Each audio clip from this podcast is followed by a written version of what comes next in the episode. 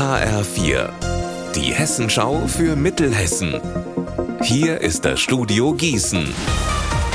Mit Klaus Badella guten Tag. Mehr Geld und bessere Arbeitsbedingungen für den öffentlichen Dienst, das fordert aktuell die Gewerkschaft Verdi. Sie hatte deshalb für heute in Marburg zu einem Warnstreik aufgerufen. Lea Schebaum, wer hat sich denn dort beteiligt? Unter anderem Beschäftigte von städtischen Kindergärten, daher waren da auch einige geschlossen heute.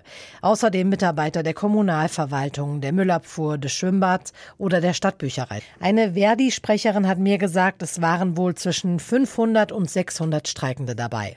Sie sind in einem Demozug durch die Stadt zum Stadthaus gelaufen.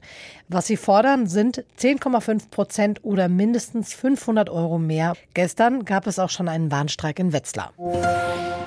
100 Millionen Euro will Ferrero in den nächsten Jahren am Standort in Stadt Allendorf investieren. Dabei soll die Herstellung von Süßwaren grundlegend modernisiert werden. Das Gießener Regierungspräsidium hat dazu jetzt seine Vorabgenehmigung erteilt für bauvorbereitende Maßnahmen. Dazu gehört etwa die Fällung einiger Bäume und Sträucher. Für den Bau einer neuen Halle steht allerdings eine emissionsrechtliche Genehmigung noch aus. Mit dem Projekt soll der Standort langfristig gesichert werden.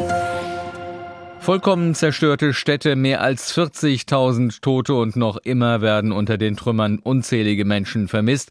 Das Erdbeben in der Türkei und Syrien ist die schlimmste Naturkatastrophe in Europa in diesem Jahrhundert.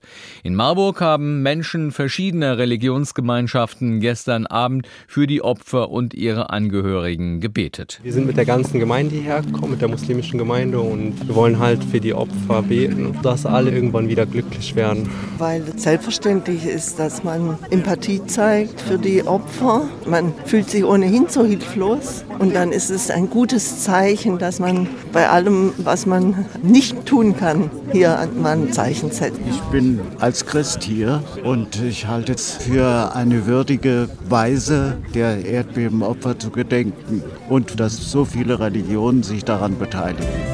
Unser Wetter in Mittelhessen. Auch an Weiberfastnacht bleibt es überwiegend grau. Dort, wo die Sonne rauskommt, liegen die Höchstwerte zwischen 7 Grad und 9 Grad.